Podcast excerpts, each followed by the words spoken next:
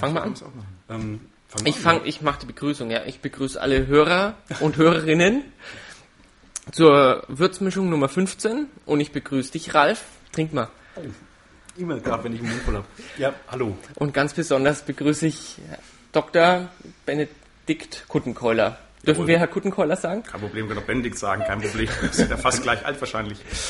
Ähm, sind du, jetzt sagen wir mal du, ich bin so frei, du bist ein Jahr älter als ich. Ja, also, dann gerade so. Ja. Dann fast das gleiche Alter. Baujahr 69. Also Baujahr 69, du. genau. Ich 70. Ja, Ja, also- 78. Ja, Darf das ich ja trotzdem du sagen?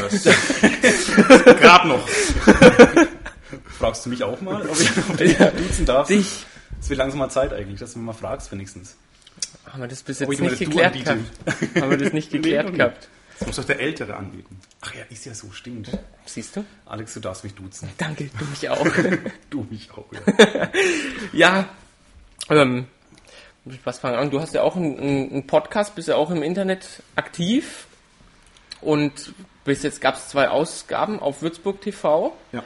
und ähm, da interessiert mich einfach besonders, da ist bei der ersten Ausgabe ist, ist ein Hintergrundgeräusch, ist es eine Klospülung? Nein, das ist eine Bahn, die vorbeifährt. Echt? Weil Ich das ist die Eisenbahn, die bei uns vorbeifährt. Wir haben das bei uns im Garten gemacht. Und Ja. natürlich, wir haben das versucht mehrmals aufzunehmen, aber es ist immer eine Bahn vorbeigefahren. Und dann haben wir gesagt, jetzt ist es egal, jetzt lassen wir es so. dann war die zweite Nummer dann im Hofgarten. Die zweite war im Hofgarten, da sind dafür laut Leute vorbeigelaufen, haben geguckt, das war auch ein bisschen störend. Haben wir vorhin das davon gehabt. Wir haben eigentlich darauf gewartet, dass irgendjemand so Mal reinwinkt, ja.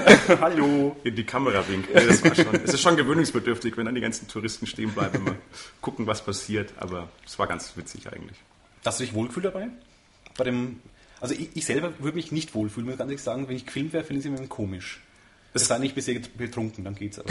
Es geht. Was ich viel schlimmer finde, dass man laut und deutlich reden muss und alle denken, der spinnt, weil der in so eine Kamera einfach reingeht. Das war ja eine kleine Kamera nur an so einem Computer. Also von daher haben die Leute nicht ganz mitgekriegt, was passiert. Man redet ja im Prinzip in so einen Laptop rein. Ja. Und dann denken die Leute, der ist ein bisschen gestört, steht da im Hofgarten und redet mit seinem Laptop. Das ist so wie auf der Mainfrankenmesse, wenn ständig zwei so Kasper in so einen Ja, kleinen Kasten ja. reinreden. War das freigesprochen, die Rede? Oder mit Teleprompter? Wie Es professionell läuft denn der Wahlkampf? Ach schon. Ja, es war teilweise mit Teleprompter, wobei ich, wir haben es so zwei, dreimal gemacht und nach dem dritten Mal konnte ich schon auswendig. ist auch zu langsam gelaufen. Ich habe viel zu schnell gesprochen. Also ich habe schneller gesprochen, als der Teleprompter gelaufen ist. Oh ja, das ist mir nicht aufgefallen. Aber Nee. ich rede selber sehr schnell. Ja, ich habe mich bemüht, deutlich zu sprechen. Ich habe es verstanden. Auch für unsere älteren Zuseher und Zuhörer.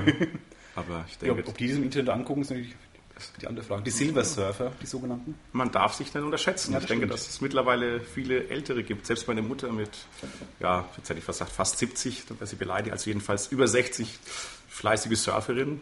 Ob Podcast, okay, da ist es noch Aha. grenzwertig. Aber sonstige Sachen, also das ist heutzutage, glaube ich, auch bei Älteren gang und gäbe. Wie hast du denn die ältere Dame auf, der, auf, auf deiner Homepage überzeugt, dass sie dich wählt? Ja, die aus innerster, tiefster Überzeugung. Nein, also das ist vollkommen klar. Es gibt ja auch genug Leute, die sich wünschen, dass, dass sich in Würzburg was tut. Und dann habe ich einfach gefragt, ob wir den einen oder anderen verwenden können. Und dann haben die spontan Ja gesagt. Und ich finde das eigentlich eine ganz gute Aufgabe. Also diesen Aufhänger fand ich eigentlich ganz interessant. Es kam eine Idee vom Freund von mir, der gesagt hat, das sieht eigentlich mal ganz gut aus.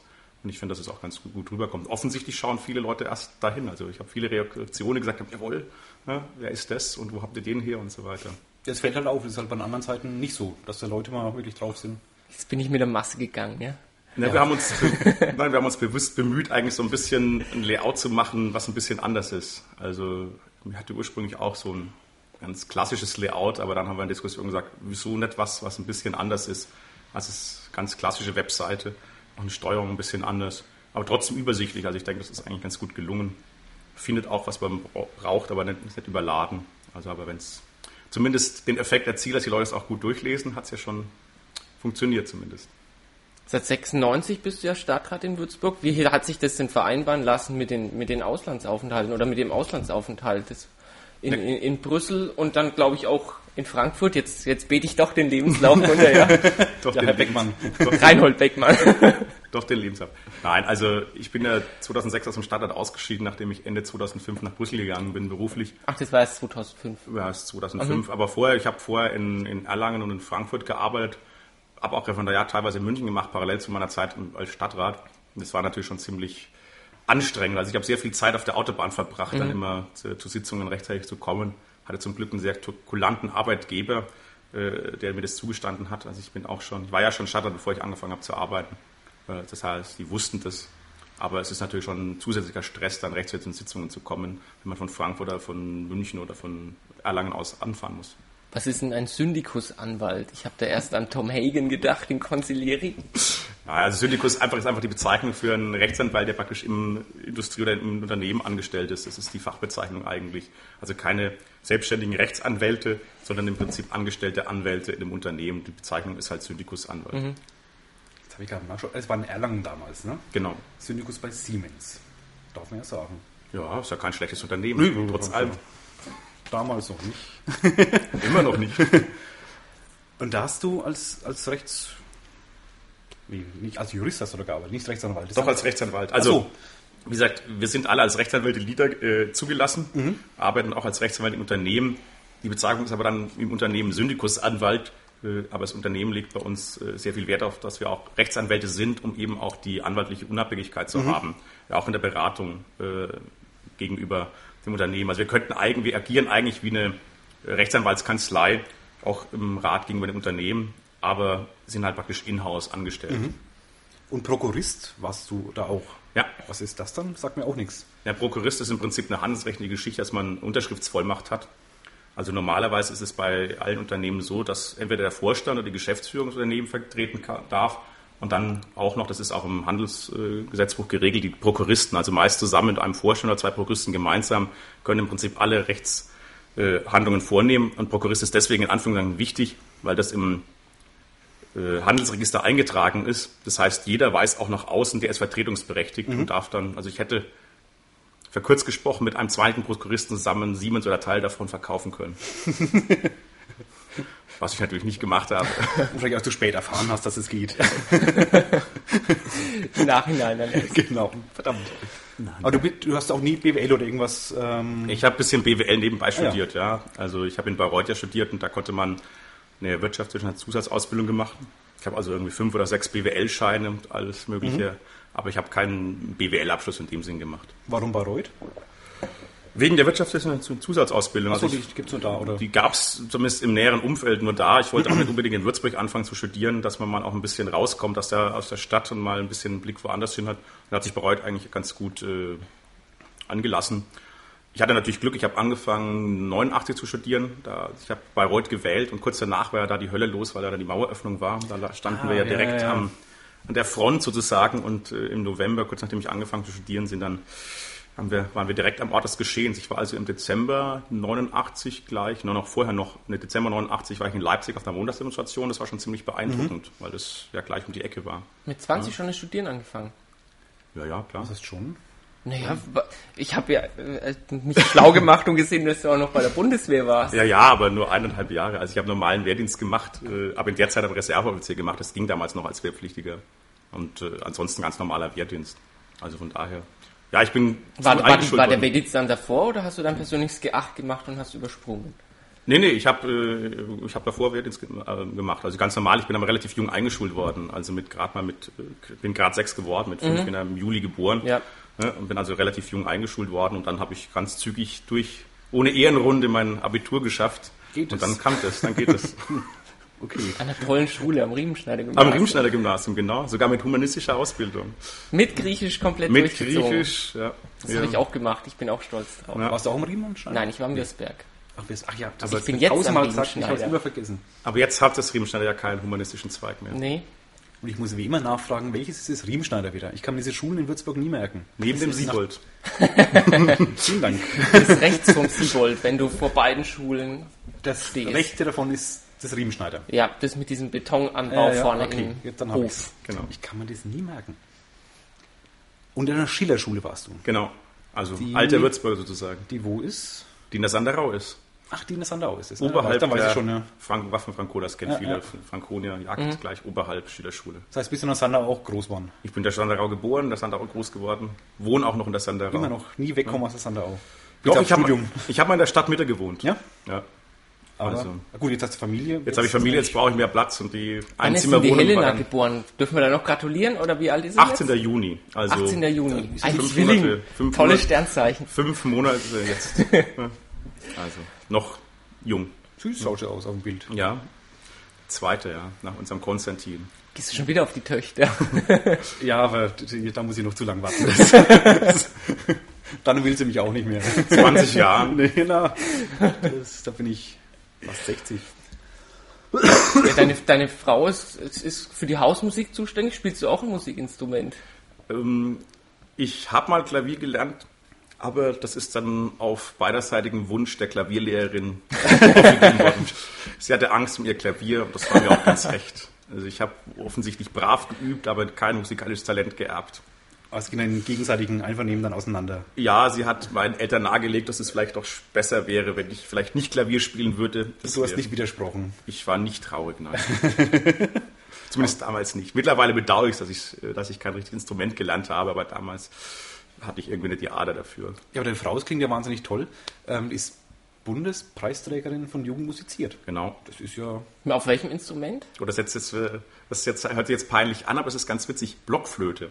Das Siehst du? gibt es nämlich nicht. Es gibt so ein Blockflötentrio und das ist ganz interessant, weil der jetzige Kulturmanager Engels, den wir, wie er neu kam, nach Würzburg gekommen ist, haben die zwei sich gekannt, weil er damals Preisrichter war beim Jugendwettbewerb Jugend musiziert. Und das ist ja witzig, weil der Herr Algussein hat ja auch Blockflöte, glaube ich, studiert, oder? Oder Flöte zumindest. Kann sein, also weiß Doch, ich doch, nicht. ich- weiß ich nicht genau. Bei My Favorite Tracks hat er nämlich dann, hat er es erzählt, noch irgendein so Flötenstück als einer der Favorite Tracks gebracht. Das war das erste Mal, dass ich seit 20 Jahren wieder Blockflöte gehört habe. Ja, man kann da ganz gute Stücke spielen. Also das ist jetzt so das Klassische, so das Einstiegsinstrument, ja meistens für viele, aber wenn man das Ja. wirklich, ja. Ja. Wir werden auch demnächst mal Blockflöte spielen. das ist doch schön. Aber dann wenigstens nicht nur die oberen Töne, sondern auch schon. Nein, Gibt so andere? Nee, man lernt ja immer, man fängt ja an mit der obersten Hand. Ich weiß, gar nicht, es ist schon Jahrzehnte her, dass ich Blockflöte mal gelernt 30. Die ich ersten habe Töne. Probleme bei den Noten mit den Kreuzen davor, mit den, mit den, mit, den, Ds. mit den ersten und dann muss man ja, dann kommt die zweite Hand zum Einsatz und dann verzweifeln die meisten, ja. Ging das einhändig los damals? Das ist so lange her. Kann sein. Wir werden es bald wieder merken, ob das, Ja. wie das Ansonsten müssen wir mal anrufen können, wenn wir fragen. Genau. Gibt ja auch Hefte mit Punkten und Farben, da ist es dann einfacher. Oh ja, die, die Ja, brauchen wir. Bring ich mit. Aber der war die Preisträgerin, das ist ja toll. Das ist ja. Ja, also wie gesagt, von daher ist sie auch, spielt auch Klavier und alles. Also wir sind da gut ausgestattet, was musikalische äh, Ausstattung angeht bei uns in der Familie. Aber das ist auch gut. Ich bin mehr so Passivmusiker, sie ist Aktivmusiker. Also wo sich Konstantin und die Helena recht schnell in die musikalische Früherziehung.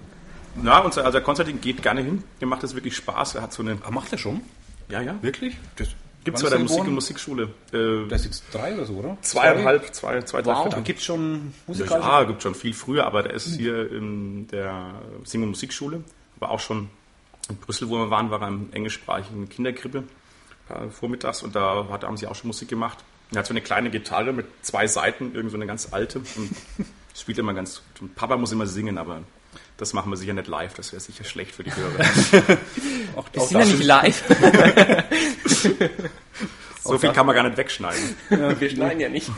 Die, sind auch schmerzgewohnt, die Hörer. auch von uns.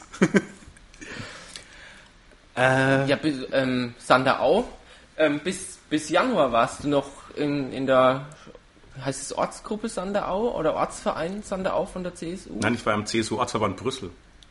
Das auch, aber in der Sanderau warst du... Nein, ich war bis, bis ich habe 2006, äh, wie ich die Stadt verlassen habe, habe ich mich auch nach Brüssel umgemeldet, der CSU, was ich vorher gar nicht wusste, dass es in Brüssel auch einen Ortsverband gibt, aber ich hatte eigentlich nicht unbedingt vor, wieder nach Würzburg zu, zurückzukommen.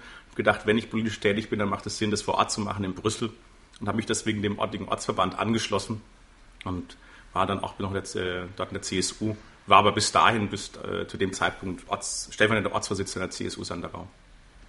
Und diese fünf verlorenen Jahre in, in Würzburg, auf, auf was beziehst du jetzt generell? Auf dieses, auf dieses ähm, kleinen Parteiengeplänkel, wie du es genannt hast, generell? Oder auch was, wa- was, was an Entscheidungen war? Weil als CSU-Stadtrat warst du da ja auch mit, mit in Entscheidungen involviert. Also ich, ich beziehe es vor allem darauf, dass wir fünf Jahre lang äh, nicht wirklich was vorangebracht haben. Wir haben viele uns auf ein paar Großprojekte konzentriert, die letztendlich dann gescheitert sind, also Kongresserweiterung, ein paar andere äh, Themen, wo wir auch handwerkliche Fehler gemacht haben, letztendlich auch die Verwaltung handwerkliche Fehler gemacht haben. wir sind gerade im Vergleich, sage ich mal, zu anderen umliegenden Städten deutlich zurückgefallen. Das sind für mich die fünf verlorenen Jahre, die wir haben, wo wir als Standard versucht haben, ja auch immer ein bisschen was äh, anzuschieben, was zu machen. Aber letztendlich ist es dann entweder im Streit untergegangen oder äh, die Verwaltung hat manche Sachen auch handwerklich natürlich äh, versemmelt. Und das ist auch der Grund, weswegen ich denke, es kann deutlich besser gehen. Ist da auch das, die Bürgerbeteiligung ein, ein großes Ziel, dass nicht mehr dieses Hin und Her, die schlagen was vor, das ist dann schlecht, weil es die sind, auch wenn es eigentlich gut ist? Oder jetzt habe ich den Faden verloren. Nee, also ich denke, man weiß, was du meinst. Ja? Nee, ich denke, Bürgerbeteiligung Gut. ist schon wichtig. Also was sicher wichtig ist, und das ist, hat sich leider in den letzten äh, fünf Jahren, ich bin da seit, wie gesagt, seit 96 im Stadtrat gewesen, äh, deutlich verschärft, dass man viel mehr auf Konfrontation geht. Das heißt, äh, eine Gruppierung versucht eine Mehrheit zu haben. Gerade jetzt hier die CSU damals hat sehr stark versucht, da noch ein paar Leute mit an Bord zu nehmen. Und dann hat man versucht, Sachen durchzudrücken, ohne wirklich einen Konsens herbeizuführen. Und das ist eine Sache, die ich auch immer schon kritisiert habe, auch intern, weil ich gesagt habe, wir müssen wir einen möglichst breiten Konsens haben. Erstmal natürlich im Stadtrat, aber auch unter Einbeziehung letzten Endes der äh, Bevölkerung. Also ich gebe mal ein Beispiel. Äh, bei der Diskussion um die Arkaden, mhm. äh, wie das war, gab es ja Kritiker, die gesagt haben, okay, Arkaden, grundsätzlich vielleicht kein Problem, zusätzliche Einkaufsflächen, aber können wir nicht am Mozart äh, das machen, vor allem nachdem die Urbürgermeisterin ja in der Sitzung, die sie selbst anberahmt hat, diese AM Development äh, aufgetreten ist, die da was Schönes vorgestellt hat, Mozart. Und man wollte aber nicht, und dann habe ich gesagt, okay, ihr müsst wenigstens, wenn ihr fürs äh, Bahnhof seid, müsst ihr wenigstens schauen, mit welchen Gründen das Mozart abzulehnen ist. Ich habe gesagt, ich persönlich bin ja der Meinung, am Mozart ist es besser aufgehoben, aber ihr müsst es machen. Das wollte man nicht hören und natürlich und hatte eine gewisse Arroganz auch zu sagen, okay, wir ziehen es durch und die, die das verhindern wollen, sind ewig, die ewig gestrigen. Man hat sich also gar nicht bemüht, mit den Kritikern, es gab ja viele Kritikpunkte auch an dem Projekt am Bahnhof, auch nur teilweise einzubeziehen, sondern die sind ja teilweise schon sehr rüde auch abgefertigt worden. Und das ist eine Sache, die ich immer kritisiert habe, weil ich der Meinung bin, gerade bei größeren Projekten, aber auch generell, muss man auch äh, eine möglichst breite Zustimmung sowohl im Stadtrat als auch in der Bevölkerung haben, um sowas durchzuziehen. Und der Versuch ist gar nicht unternommen worden. Und die Bürgersprechstunde, wie, wie soll die dann eingebaut werden in diese, in diese Entscheidungsfindung? Also mehrmals solche, solche Podiumsdiskussionen, wo dann auch Bürger dabei sind? Oder ja, also es gibt ganz moderne Modelle. Also ich habe ja mal von der Zukunftswerkstatt gesprochen. Das ist ein Konzept, was zum Beispiel Regensburg sehr erfolgreich verwendet hat. Die haben bei Stadtentwicklungsprojekten, also äh, wie man Bauprojekte eigentlich oder Entwicklungsprojekte macht, gibt es ein Modell der Zukunftswerkstatt. Das ist ein festgefahrenes, äh, sage ich mal, Modell, wo die Bürger beteiligt werden und zwar nicht mit, der, mit einer fertigen Planung konfrontiert werden und dann einfach dazu sagen können, ja, nein, will ich nicht, sondern wo man auch gemeinsam versucht, in äh, Gesprächsforen wirklich was zu entwickeln. Da haben wir in Regensburg zum Beispiel das Thema wie kann sich die Landschaft am Fluss entwickeln, was wollen wir dahin machen, äh, was ist der beste Weg, wie wir unsere Stadt besser wieder an den Fluss äh, heranbringen können? Oder was können da für Entwicklungen sein. Und aus den Anregungen, die man aus diesen Werkstätten dann hat, die laufen nach einem bestimmten äh, Schema ab. Da gibt es einen Einführungsabend und dann wird einen ganzen Tag relativ kontrovers diskutiert, wobei das erstmal so ist, da gibt es eine sogenannte Ideenwerkstatt, das heißt, jeder darf Ideen einbringen, egal wie abstrus sie sind, es darf, wird auch erstmal keine Kritik geübt, äh, erstmal jede, werden alle Ideen gesammelt, die werden dann strukturiert zusammengefasst und dann eine Moderation von Leuten, die sich ein bisschen damit auskennen. Äh, und dann versucht man später auch abzuwägen, was ist machbar, was ist nicht machbar, wo sind die Vor- und Nachteile. Also erstmal auch eine ganz, ganz offene Ideensammlung und nicht schon, wenn einer sagt, dass dann andere schon kommen und sagen, ja, vor 20 Jahren hatten wir schon und das geht deswegen nicht und so weiter, wie wir leider heutzutage diskutieren. Das gibt es in vielen äh, Städten schon, diese Form der Bürgerbeteiligung, andere Formen der Bürgerbeteiligung, auch gerade bei, bei größeren Projekten. Und das ist eine Sache, wo ich denke, da könnten wir in Würzburg deutlich mehr machen. Andere Städte gehen sogar so weit, die Leute beim Haushalt mit entscheiden zu lassen. Ich habe neulich einen Artikel in der Zeitung gelesen, dass zum Beispiel Köln den sogenannten Bürgerhaushalt macht. Es gibt auch eine Webseite, wohl www.bürgerhaushalt.de, äh, wo bestimmte Konzepte dargestellt werden, wie die Bürger sich teilweise in die Haushaltsdiskussion einbringen können. Und das scheint auch sehr konstruktiv abzulaufen sodass selbst, äh, weil ich hatte auch was gedacht, vielleicht kommen dann lauter unsinnige Vorschläge, dass Geld ausgegeben wird und äh, aber es scheint in dieser offenen Diskussion, gerade in der modernen Mediengesellschaft, auch eine sehr starker, sage ich mal, Konsum, auch Druck der anderen Teilnehmer zu sein, sodass eigentlich die Ergebnisse, die rauskommen, sehr, sehr konstruktiv sind.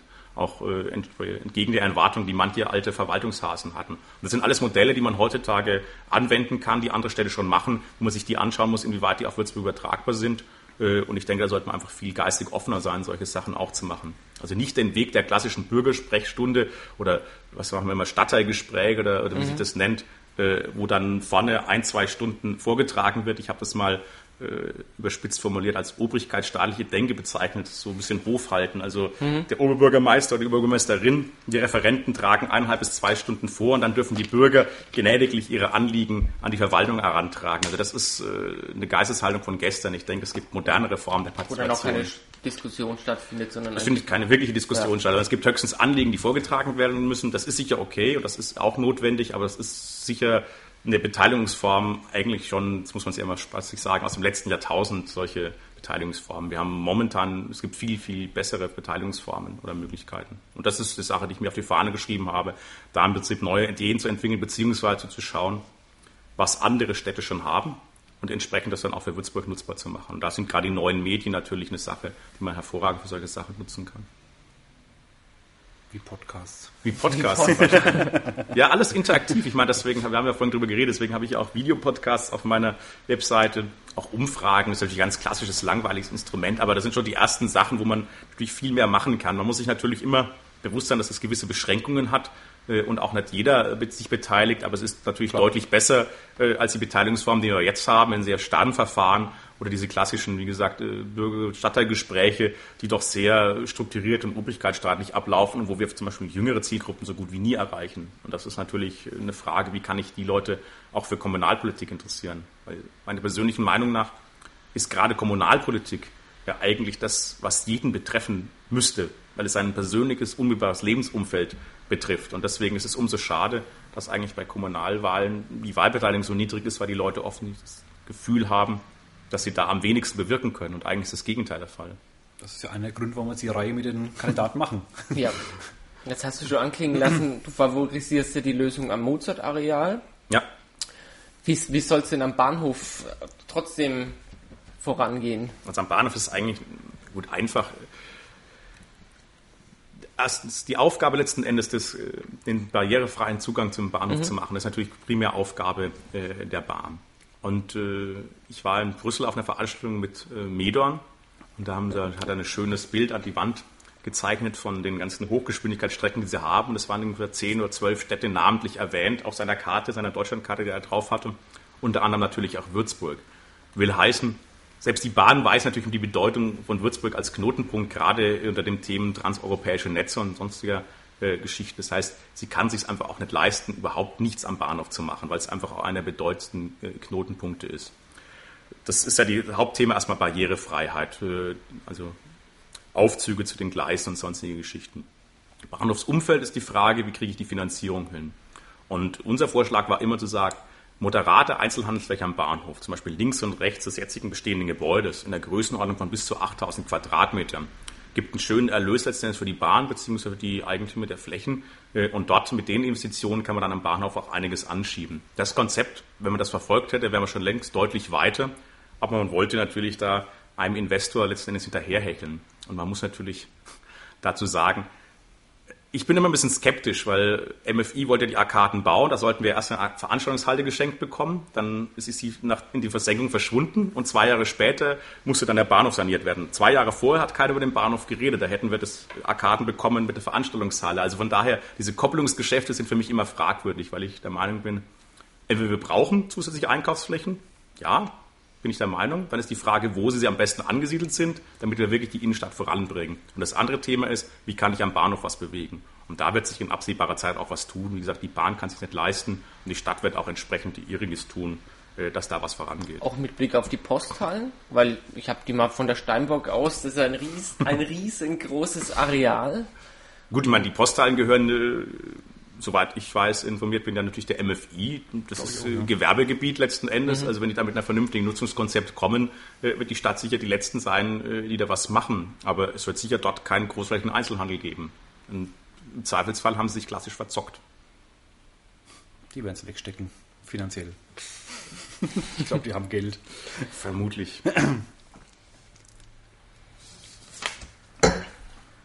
Weißt du nichts? Doch. Doch, dann frag. ja, ich will mal aufs Private wieder zurückkommen. Ja, ich auch. Kein Ach so, dann sind wir uns ja einig. Ähm, zwei Sachen, genau. Du hast, letztes Mal haben wir mit Herrn Rosenthal über Fußball gesprochen. Heute können wir über Handball reden. Ja. Du hast mal Handball gespielt. Ich habe Handball gespielt. Ich habe auch Fußball gespielt, aber nur ein halbes Jahr und in der schlechtesten Mannschaft der damaligen Liga in In Schweinfurt? Nein, in Bad. das war nicht in Würzburg. Das ist Bayernliga. Nein, ich habe, also ich, ich fange mit dem Fußball an, weil es so witzig ist. Äh, während ich in Bayreuth studiert habe, gab es bei uns im Wohnheim einen, der war Betreuer der deutsch-amerikanischen Fußballmannschaft. Die haben händeringend immer Deutsche gesucht, die da mitspielen. Da habe ich mich breitschlagen lassen, mitzuspielen. Und äh, wir waren wirklich die schlechteste Mannschaft in der Liga.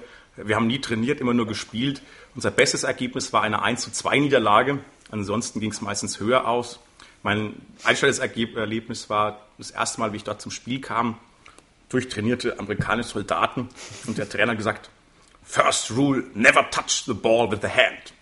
Das war die ganze Einweisung, die wir bekommen haben, was Fußball angeht und so haben wir auch gespielt letzten Endes. Also sehr engagiert, sehr gut durchtrainiert, aber wir sehr undiszipliniert. Aber mindestens sechs bis acht Videokameras, die alles aufgenommen Ah, haben. das ist wichtig, das ist wichtig, ja. Also war sehr witzig, aber nicht wirklich wettbewerbsmäßig. Nee, Handball habe ich äh, seit meiner Jugend gespielt eigentlich. Nicht erst bei der DJK und dann in Lenkfeld.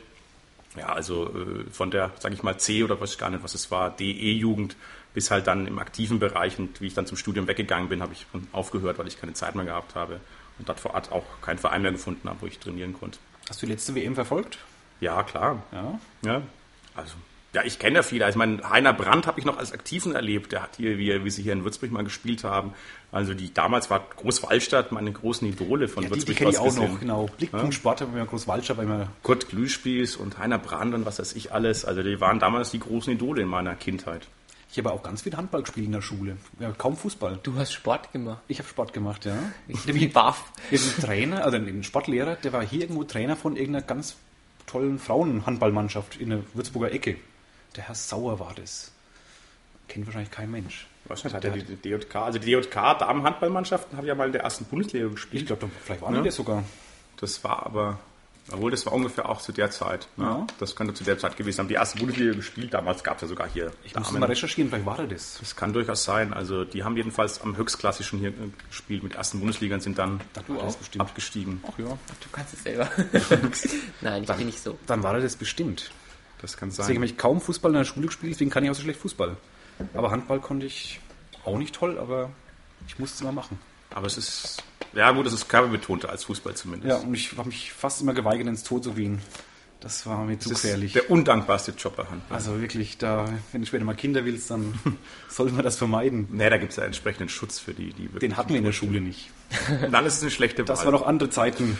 Dann ist es natürlich schlechte Wahl im Tor zu stehen bei Handball. Im Herrn Rosenthal hat man WFV-Vorsitzenden. Für welchen Würzburger Verein schlägt dein Herz? Oder ist, das, oder ist die Frage zu undankbar, weil es uns gleich Nee, das ist eigentlich eine alte Rivalität eine keine Hälfte alte Rivalität. Wahrscheinlich jaulen jetzt alle am, am Ding. Also ich habe daheim noch aus meinen Kindheitstagen 04 Bettwäsche. Ja? Hab, war aber Aus jetzt auch Zweitliga-Zeiten. aus. Zweitliga-Zeiten. Toll. Ne? Hab aber Ja. Ist WFV. Der der WV WV. 04. Okay. Der, Entschuldigung. Okay. aus Zweitliga-Zeiten noch. Liegt aber vor allem auch daran, weil bei uns im Haus, wo wir früher gewohnt haben, im Mietshaus, hat der Ersatztorwart der 04 gewohnt, oder ich glaube sogar der Ersatz, Ersatztorwart. Und der hat einmal durfte er dann in der zweiten Liga spielen, weil alle anderen verletzt waren. Das war natürlich mein Held, einen, den ich live kannte aus der zweiten Bundesliga. Das war natürlich ganz, ganz toll. Aber ich war jetzt bei 100 Jahre Kickers und auch Kickers ist ein Verein, der mir sehr sympathisch ist, aus, aus vielen, vielen Gründen.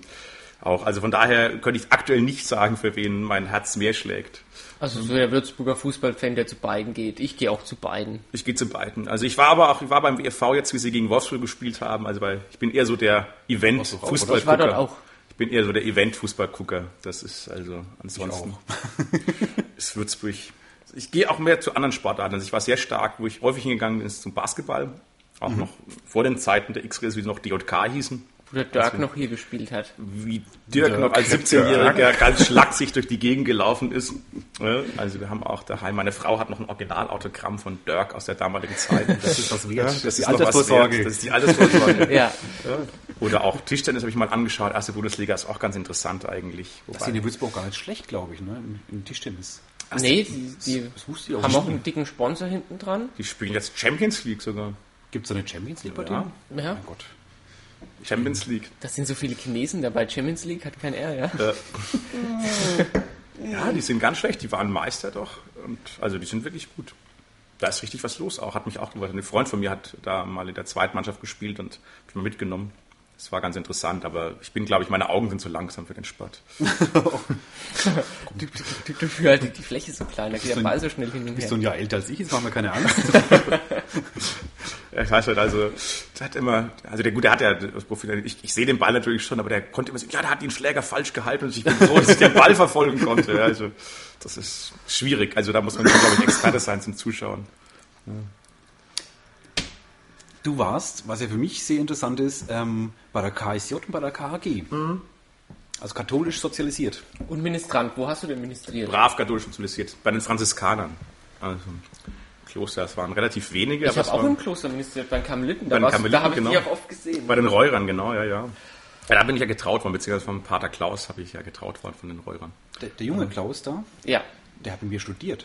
Ja? Ja. Der, Der war mal unser Gruppenleiter.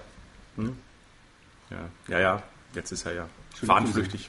Ach stimmt, ach ja, oh, da fallen mir die ganzen, die ganze Hintergrundstories wieder ein. Ah, ja. Na gut, das ist einer von vielen. Nein, nein, also katholisch brav sozialisiert, aber es hat mir auch Spaß gemacht. Also, Ja, ist ja nicht schlimm, war, war ich ja auch, ich oder bin ich ja immer noch. Ich habe gern ministriert bei einer katholischen Jugend, wie gesagt, in einer katholischen Hochschulgemeinde in Bayreuth. Also Ein Bayreuth war das, ach ja. Ja, in Bayreuth. Ja, ich habe ja in Bayreuth angefangen Ja, zu ja, studieren, klar, hab dann logisch. in Bayreuth dann äh, dort aktiv, dann auch in England, wo ich studiert habe, auch sehr stark in der katholischen äh, Hochschulgemeinde da aktiv und auch sonst. Also von daher war das immer eine ganz gute Basis. Und so wurde in der politischen Karriere, warst du denn bei der, äh, nicht, nicht, doch Junge Union heißt es, ja, das muss ich überlegen. Nicht Ja, ich war bei der Jungen Union. Jusos. Nein, nein, nein. Das ist ja ein falsches Sag. Äh, bei der Jungen Union, genau. Ich war bei der Jungen Union, ja. Auch schon in den ähm, KK, also in den Oh, ganz früh. noch oder richtig ich so war, als ich war Kreisvorsitzender der Schülerunion, da war ich, glaube ich, gerade 15. Ui. Also richtig, richtig früh angefangen und dann, also gerade 16. Ich bin mit 16 in die Junge Union eingetreten. Ja, also Was war das so der Beweggrund, da sich jetzt da speziell eine Partei aus, auszusuchen? Also in der Zeit habe ich mich auch schon sehr stark für Politik ähm, interessiert, aber jetzt da speziell einer Partei beizutreten, um mich zu engagieren, also das, den, den Klick hat es bei mir nicht gemacht. Ah gut, und er war natürlich ein bisschen erblich vorbelastet, nachdem mein Vater ja auch schon politisch aktiv war, als äh, Fraktionsvorsitzender äh, hier im, im Stadtrat. Aber ich habe mich schon immer auch für Politik interessiert und das kam dann irgendwie von selbst. Ich kannte natürlich dann auch einige Leute und für mich war damals eigentlich die, die Schülerunion auch das, was mir so politisch am nächsten lag. Es war ja doch die große Zeit, so ein bisschen fing das so an, so Anti-Atomkraft und was weiß ich alles und wo ich dann gedacht habe, also nee, man muss auch ein bisschen einen Gegenpunkt setzen. Vielleicht war es auch ein bisschen einfach Trotzreaktion. Also ich war zumindest bei uns in der Schule schon in der klassischen Minderheit. Ja, die Mehrheit war damals schon links. Also nicht jetzt der Meinung, Atomkraftwerke abschalten sofort und erneuer, erneuerbare Energien ab 2008. Nein, Bei also, wem habe ich denn das gelesen? Ach, beim, beim Herrn Dolata. nee, also ich hatte damals, ich hatte damals Aufkleber auf, auf meinem, wo ich das hier ein bisschen differenzierter sehen würde, aber ich hatte damals Aufkleber auf meiner Schultasche, so Atomkraftwegner überwintern bei Dunkelheit und Mit kalten Hintern und so. Den Aufkleber habe ich auch. solche Sachen. Also schon ein bisschen Protest. Hat mir nicht viel Freunde eingebracht, aber es war immer sehr amüsant. Vor allem auch manche Lehrer haben das Ja, sehr, wir auch nicht. haben das sehr aggressiv damit auch reagiert. angeeckt. Aber ich fand das ganz amüsant damals. Also, Ja, so viel zu eurer einsamen Kindheit. nein, wir hatten Ohne ja schon Freunde. Freunde. Es gab schon auch Freunde, aber ja, ihr zwei wahrscheinlich. Das muss ich mal einscannen, den habe ich nämlich wieder abgelöst, aber jetzt klebt er nicht mehr. ja, ich weiß gar nicht, den habe ich glaube ich nicht mehr. Nee, der hängt auf mich. Den Koffer habe ich glaube ich mittlerweile. Der ist verschrottet irgendwo. Ich war mal vor Grafen Rheinfeld gestanden, habe demonstriert. Für. Dagegen. Du wohnst ja auch näher Ja, dran. das war wahr, ja. Das Haus der steht, steht, ist immer alles anders. Ja. Also wie gesagt, das ist sicher ein abendfüllendes Thema. Da können wir einen eigenen Podcast Ja, da, machen. da, das vertiefen Sie weiter. Aber du hast ja auch so ganz viele so, so, Posten gehabt. Du bist ja so der, der Vorzeige-Schwiegersohn eigentlich, was ich mir für mich gewünscht hätte. Aber ich auch, bin jetzt auch verheiratet. Also, Na, also, Du du warst bist ja auch, jetzt schon Schwiegersohn. nein, ich will keinen Schwiegersohn. Ach so. wenn ich doch, ach, das bist doch, du warst auch Klassensprecher. Ich war Klassensprecher, ja, in der Grundschule war ich Klassensprecher. Ja, Gab es ja in der Grundschule schon ja, Klassensprecher? ja dreieinhalb Jahre lang. Bei uns gab es Klassensprecher in der Grundschule. Bei uns gab es Rechenkönige. In der Schule, Grundschule gab es Klassensprecher, ja. Das weiß ich gar nicht mehr. Da war ich, da war ich Klassensprecher in der, in der Grundschule und dann äh, relativ. Ich weiß nicht, ich hab, mir hat es eigentlich immer Spaß gemacht, mich ein bisschen äh, zu engagieren und dann, wenn man ein bisschen aktiv ist, und dann rutscht man in viele Sachen einfach auch rein. Also ich habe mich nach den meisten Sachen nicht wirklich gedrängt, sondern sie kamen dann einfach, wo dann Leute kamen. Was der Letzte der Nein gesagt hat. Ist es so der klassische Weg? Nicht ganz, ja, es ist so mal so, dass ja, es braucht einen, es gibt oftmals natürlich viele Leute, die gerne im Hintergrund arbeiten, die was mitmachen, aber Mhm. es gibt wenige, die sich vorne hinstellen wollen, weil man natürlich auch die Prügel bezieht, wenn man sich Klar. irgendwo vorne hinstellt und, und und dann natürlich auch Position beziehen muss. Von daher, ich habe mich immer auch das nie gescheut, dann auch mich zu irgendwas zu bekennen. Und da kommt man dann relativ schnell zu dem einen oder anderen Ehrenamt oder Posten. Ja, da hast du auch irgendwie, was war da? Irgendwo, irgendwo in Birmingham, glaube ich, oder wo war das? Warst Ja, ja, du auch irgendwie. Overseas Standing Committee, Vertreter der Auslandsstudenten. Das war sehr Genau. witzige. Äh, da bin ich eigentlich auch wie die Jungfrau zum Kind gekommen. Äh, ich habe in Birmingham ein Jahr studiert und habe dann im Wohnheim gewohnt. Die Wohnheim war so, dass es im Prinzip äh, eine WG war aus äh, fünf Studenten, die dann zusammengewürfelt worden sind. Und ich hatte das Glück, dass ich nur mit Engländern zusammen war. Wobei natürlich jetzt der Begriff Engländer ein Fehler ist, weil ich nämlich mit einem Nordiren, einem Engländer, einem Walise und einem Nordengländer zusammen war. Und das ist eine sehr schwierige Unterscheidung letzten Endes für mich als Ausländer gewesen. Und in dem Wohnheim ist dann gleich zwei Wochen, nachdem ich dort äh, eingezogen bin, haben die ein neues äh, Social Committee gewählt und unter anderem eben auch einen Vertreter der Auslandsstudenten Overseas Representative. Und ich habe aus Scherz zu meinem Kollegen aus Nordirland gesagt, er könnte ja mal kandidieren, weil das wäre ja wohl weiter über den Kanal nach Nordirland als nach Festland, zum Ärmelkanal. Und dann haben die mich vorgeschlagen und haben dann auch, weil die das Spaß gemacht haben, klassisches Canvassing betrieben. Das heißt, die sind dann von Haustür zu Haustür gegangen. Immer, die, man muss dazu wissen, das waren kleine Bauten, so ähnlich wie die amerikanischen Siedlungen. Im Erdgeschoss waren immer Männer-WGs, im zweiten war es wechselweise, da gab keine gemischten und oben waren immer die Frauen-WGs. Wir haben dann vor allem Canvassing bei den Frauen-WGs gemacht Ach was. um natürlich dich kennenzulernen. Ich bin jedenfalls gewählt worden und damit war ich dann in dem Komitee gewesen, in dem das größte Wohnheim. Damit bin ich dann automatisch auch äh, aufgefallen der Uni und bin dann gleich dort auch ins entsprechende Komitee gewählt worden und so kam ich dann halt noch schon zwei Wochen zu irgendwelchen Positionen in England. Also praktisch englischer Aster war ich dann Mitglied. Das als Deutscher ist ja auch mal.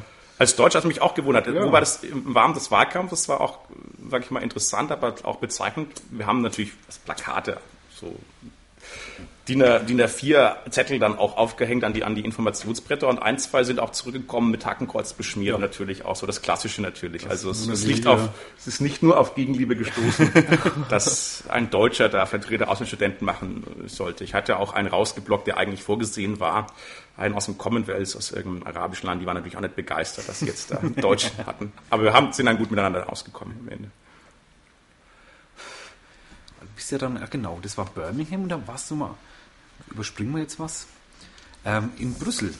Aber das war ja erst viel später. Dann. Jetzt ah, genau, ein, was noch, genau, das haben wir uns vorhin gefragt.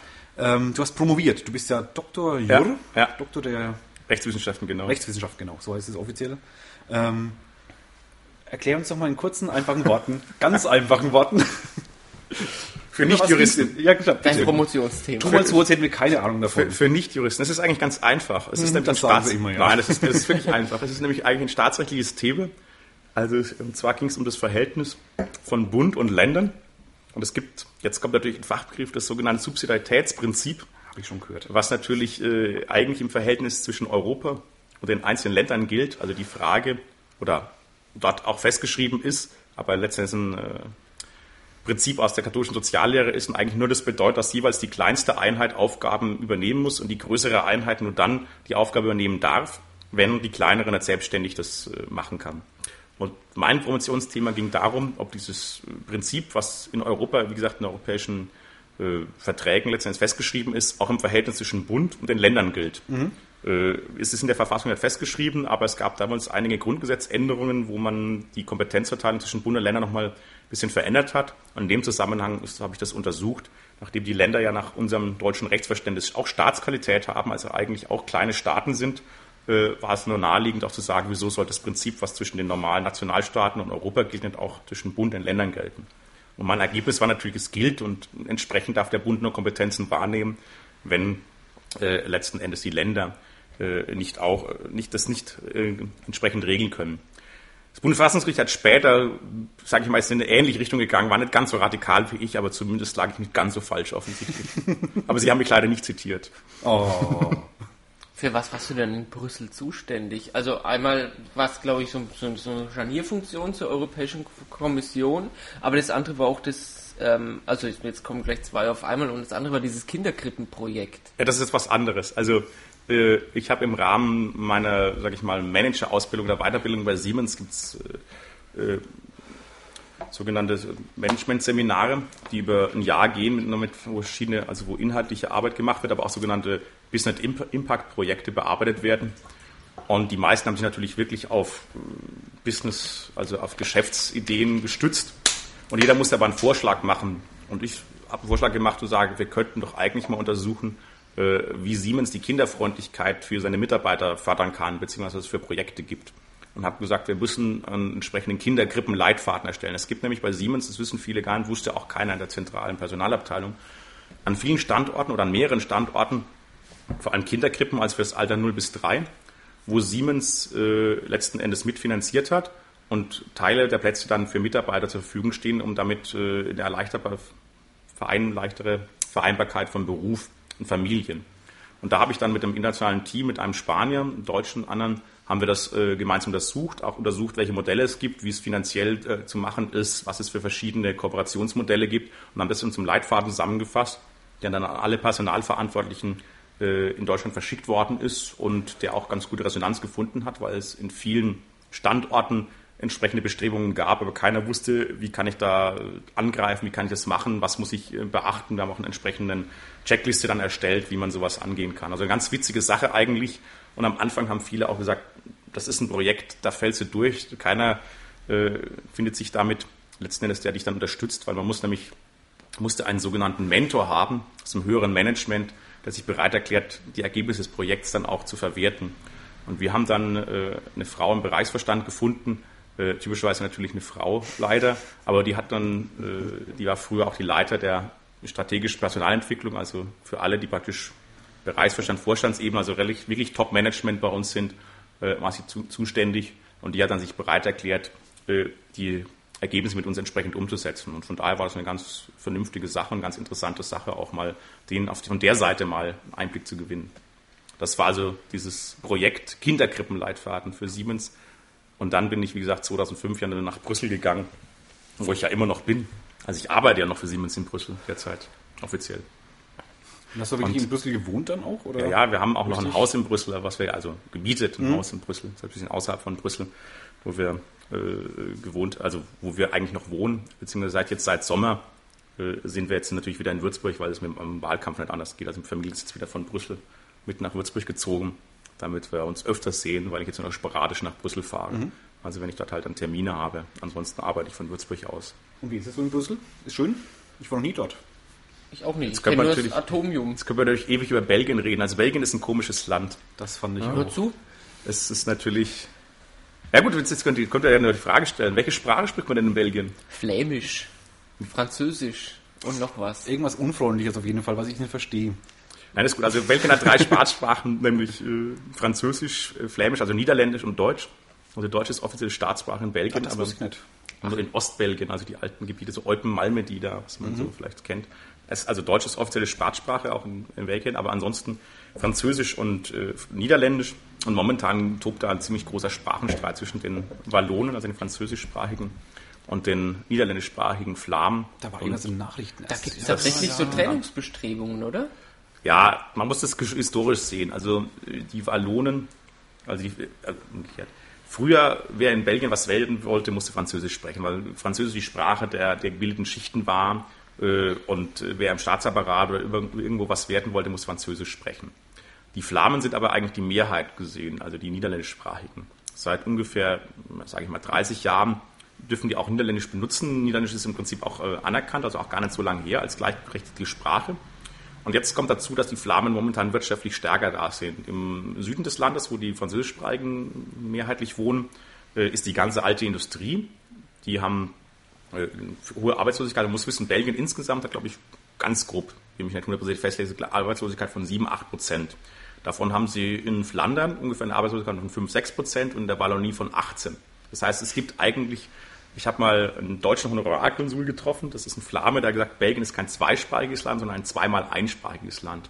genauso ist es auch. Sie leben auch vollständig aneinander vorbei eigentlich. Und da die Flamen jetzt wirtschaftlich besser geht, wollen sie eigentlich eine größere Föderalisierung des Landes haben, das heißt mehr Rechte für die einzelnen Landesteile. Und äh, letzten Endes gibt es auch viele sogar, die Unabhängigkeitsbestrebungen dort haben. Und da kracht es momentan ziemlich. Also das ist ein sehr, sehr seltsames Land. Die haben jetzt gewählt im Juni, haben immer noch keine Regierung, weil es zwar eine Mehrheit eigentlich gibt zwischen Liberalen und Christdemokraten, aber jede Partei in Belgien gibt es zweifach, nämlich einmal französischsprachig und einmal niederländischsprachig. Die können sich manchmal noch weniger leiden als die Konkurrenzpartei der gleichen Sprache. Chaos. Also es ist sehr also es ist von außen betrachtet interessant für das Land, es ist eigentlich dramatisch, weil es natürlich zum gigantischen Stillstand führt, weil sie sich alle gegenseitig blockieren. Also das ist es kandidieren auch bei den Kommunalwahlen teilweise in den Orten, wo ich wohne, ich wohne ein bisschen außerhalb im niederländischen sprachigen Bereich kandidieren teilweise auch reine Sprachenliste. Also es gibt eine französischsprachige Liste gegen die niederländischsprachige Liste. Da sind alle Parteien dabei, von den ganz linken bis zu den rechten, also den ganz rechten nicht, weil die, mit denen will keiner was zu tun haben. Aber so bei uns könnte man sagen, sage ich mal, von Grün bis CDU, CSU sind, solange sie niedersprachig sprechen, der einen Gruppierung und die anderen, die gleichen, nur anderssprachig sind der anderen Gruppierung. Und das zeigt natürlich, was mehr wiegt. Die Sprache zählt viel mehr als die politische Überzeugung. Ja In welcher Sprache hast du dich dort verständigt? Deutsch. Deutsch. Deutsch hat allein. Nein. Nein, also äh, ich spreche also im, im beruflichen Umfeld wirklich nur Englisch. Ja. Ich kann auch ein bisschen Französisch und komme da ein bisschen zurecht, aber ich wohne ja wie gesagt in Flandern und da spricht man am besten kein Französisch. Und dann und so äh, so ein bisschen. Ja.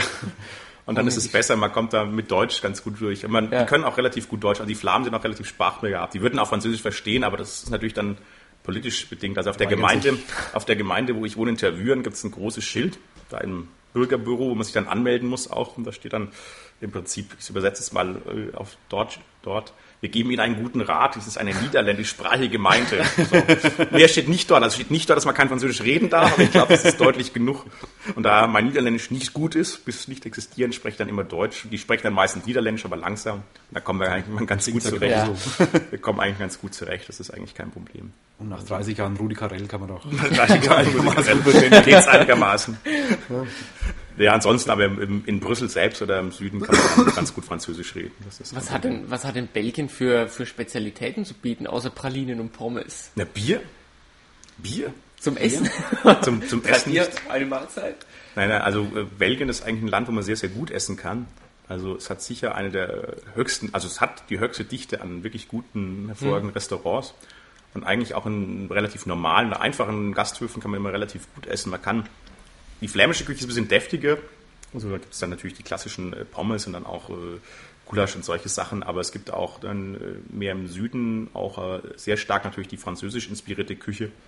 Also meistens ist das auch menümäßig, also man, wenn man in ein Restaurant geht, dann ist es auch sinnvoll, immer ein Menü zu essen, also Vorspeise, Hauptspeise, Nachtisch, weil es meistens billiger ist, als ein Einzelgericht zu nehmen.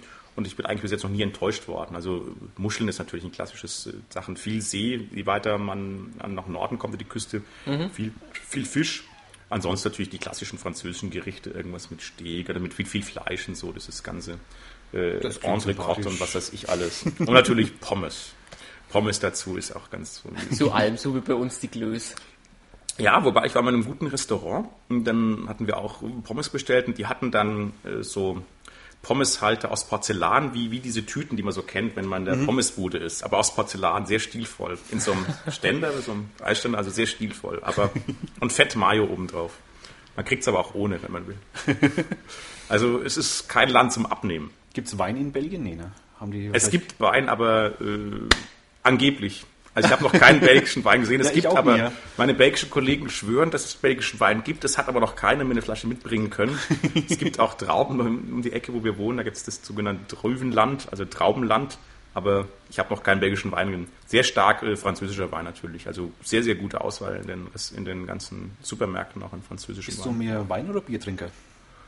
Ich bin eigentlich mehr Bier trinken, äh, mehr Wein trinke. Ich trinke im Sommer, also gegen Durst, schon gerne ein Bier, aber so, wenn ich abends gemütlich zusammensitze oder dann trinke ich eigentlich eher Wein. Frankenwein natürlich. Frankenwein natürlich. Natürlich. Natürlich. Keine Frage. Haben einen großen Frankenweinkeller auch in Brüssel, aber natürlich auch. Von äh, dir eingeführt oder war der schon dort? Nein, nein, den habe ich, den habe ich natürlich eingeführt. Ich bin ja dabei, meine, meine ähm, belgischen Kollegen immer zu überzeugen, auch entsprechend den Frankenwein zu bringen. Oder bei Feiern bringe ich natürlich dann immer Frankensekt mit, um mal von diesem Champagner wegzukommen. Man kann es nicht mehr sehen, das Zeug. Champagner. Immer, immer Champagner. Das ist, Nein. Morgen, Mittag, abends. So, so ist es leider nicht, nein. Nein, das wäre natürlich ein schönes Leben. ist doch Brüssel, da ist doch Geld da, oder? Ja, äh, ja, Belgien ist an sich kein armes Land. Ja. Brüssel selbst ist, wie gesagt, ja, es hat sehr, sehr schöne Ecken. Also der Marktplatz ist sicher einer der schönsten äh, in, Brüssel. in Europa. Der, ja, der Place, der Marktplatz in Brüssel ist sehr, sehr schön, mit sehr schönen alten Häusern. Es gibt auch sehr viele Ecken in Brüssel, äh, die sehr herun- heruntergekommen sind. Also es ist eine ganz typische Großstadt eigentlich. Gut, ist normal, das ist halt aber überall. Ja, aber wenn man in Deutschland unterwegs ist, ist es eigentlich nicht so. Man ver- versteht dann, dass viele Leute immer sagen, in Deutschland wäre es so sauber. Versteht man eigentlich immer erst, wenn man woanders ist. Es ist nicht wirklich dreckig, aber man merkt, das ist schon ein leichter Unterschied, komischerweise. Aber irgendwie scheint dann doch die deutschen Reinigungen oder Müll, Müllabfuhren doch viel besser zu funktionieren als anderswo. Also ich bin nochmal 20 Kilometer nach Belgien mal reinkommen. Und wie heißt es? Lüt, Lüttich, glaube ich. Lüttich, Lüttich, oder, oder Lie, wie spricht's? Lie? Das ist auch eine sehr, Jetzt sehr... ausgesprochen? Es kommt drauf an. Ah, ja. Das heißt auf Deutsch Lüttich. Lüttich, genau. Das, das auf Französisch heißt Liège. Doch. Und wie es auf Flämisch heißt, weiß ich nicht. Nochmal ganz anders wahrscheinlich. War ganz anders. Das ist aber ganz interessant, weil man muss zum Beispiel wissen, wenn man Pech hat und man fährt äh, von der Autobahn ab, die Autobahn ist zum Beispiel auf flämischem Gebiet, dann heißt der Stadt zum Beispiel Bergen. Wenn man dann runterfährt und dann ist man auf wallonischem Gebiet, dann steht da Mont. Das ist die gleiche Stadt. Wenn man das nicht weiß, findet man nichts. Da steht nichts mehr von Bergen. Das heißt, wenn man nur seit, wenn man die Ortsnamen nur einsprachig weiß, kann man eventuell ganz schön verloren gehen. Das erklärt so einiges im Nachhinein. Hast du dich verfahren? Nicht verfahren, ich habe ziemlich lange gebraucht, bis wir in die Innenstadt kommen sind. Weil nämlich kein von uns weder Französisch noch irgendeine andere Sprache, die da gesprochen wird, spricht. Und ich fand es eine wahnsinnig dreckige und vor allem unfreundliche Stadt. Wir waren Ich auch bloß kenn ein paar Belgien Stunden nur vom dort Dreiländereck. haben dann wieder umgedreht und sind dann nach Düren gefahren bei Köln. Da haben wir übernachtet. Wo wir nach Belgien fahren wollten. Ja.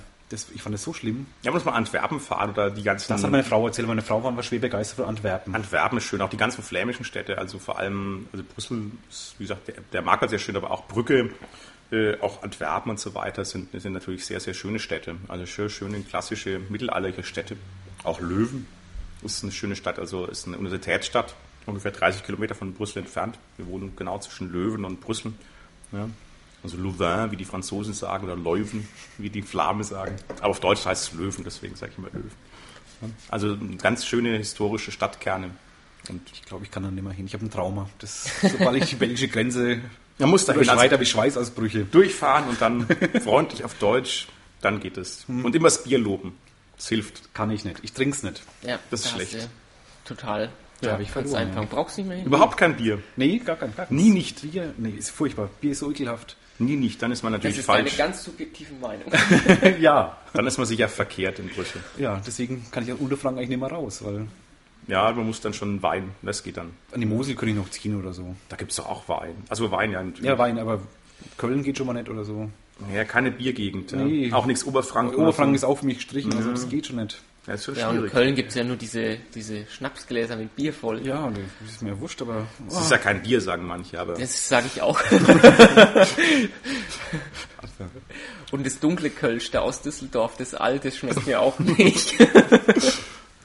drum bleiben wir da. nee, was wir uns vorhin, mal was anderes noch, was wir uns vorhin noch gefragt haben, ist, wer bestimmt eigentlich, was man auf den Pla Wahlplakaten anhat. Weil uns ist aufgefallen, mit Krawatte wirkst du viel strenger als jetzt so Mit leger mit also nicht offenem ganz Hemd. offenen, also für die Hörer, er das Hemd schon noch zu, ist so der, der noch Kragenknopf.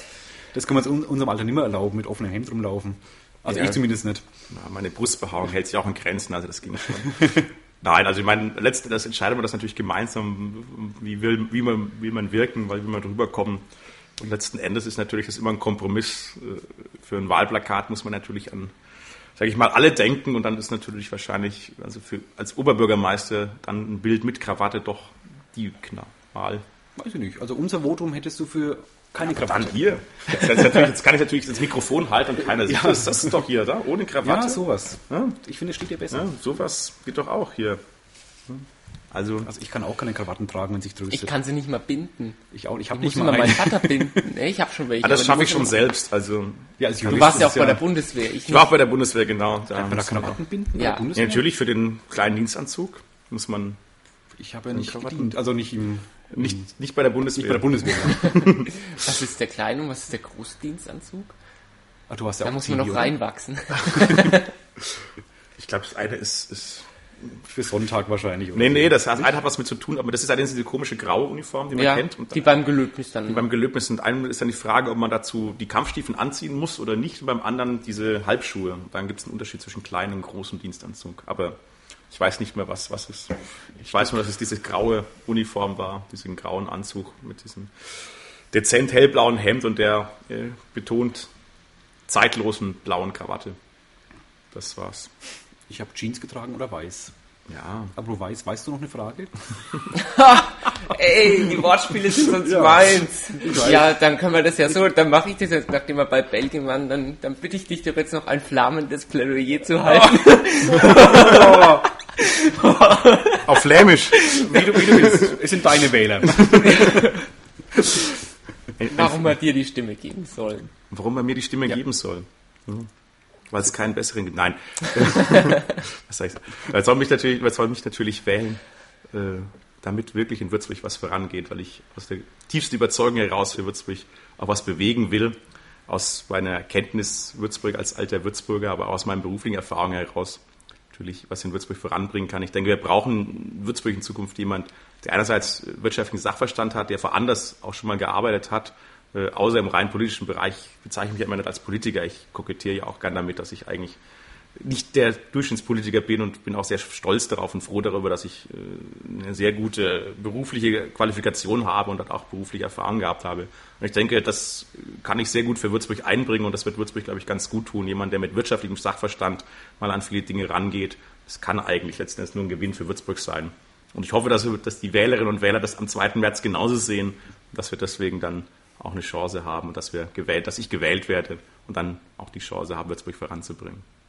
Ja, dann danken wir dir. Ah, eine Frage, Na, bevor ich mich letzte. Ich hab's gut. hab, äh, bist du, hast, hast du, bist du verwandt mit denen, mit den Kuttenkollers, denen die Drogerie am Grafen Eckert mal gehört hat? Mit welchen? Ich bin mit allen Kuttenkollers verwandt, die Die's in gibt. diesem Süddeutschland wohnen. Ja, also ja, der Drogerie war mein Onkel beziehungsweise ein Opa, äh, dem die Drogerie gehört hat. Es Habe ich waren ja nämlich sehr mehrere. gern eingekauft. Es waren ja, Wo ist das? es waren ja Grafen. Eckert, da wo jetzt dieser Outdoor-Laden drin ist. Ja, es gab ganz viele. Also ja, ja. Drogerie Kuttenkoller, die Älteren, die, die nicht Podcast-Hörer vermutlich werden sich noch erinnern. Also die Älteren werden sich noch erinnern. Nee, war also eine Drogeriekette äh, mit sechs, sieben äh, Märkten. Also der Ausgangspunkt war auf der Siebelzug oben. Da gab es den ersten Markt, gab dann einen in der am Grafen Eckert, gab auch einen der Judespromenade, Spiegelstraße gab es einen, in einigen Stadtteilen auch. Also das war mein Opa, der das gegründet hat. Mein Onkel hat es dann fortgeführt war aber auf Dauer gegen die Konkurrenz der, sage ich mal, die Ketten nicht zu halten und äh, ist deswegen dann auch aufgegeben worden. Gut, dann. Das jetzt jetzt versuche ich, ne? glaube ich, wirklich. dann danke ich dir ganz herzlich für das Jo. nette Gespräch. Ich bedanke mich für die Einladung Ja, gern geschehen. und da gern gekommen. Ich danke dir, Ralf. Alex, ich danke dir natürlich auch Ja, immer. und dann verabschieden wir uns bis zur nächsten Würzmischung. Genau. Vor allem bei gut. denen, die bis jetzt durchgehalten haben. Dem Das sind einige. Macht's gut. Ade. Tschüss.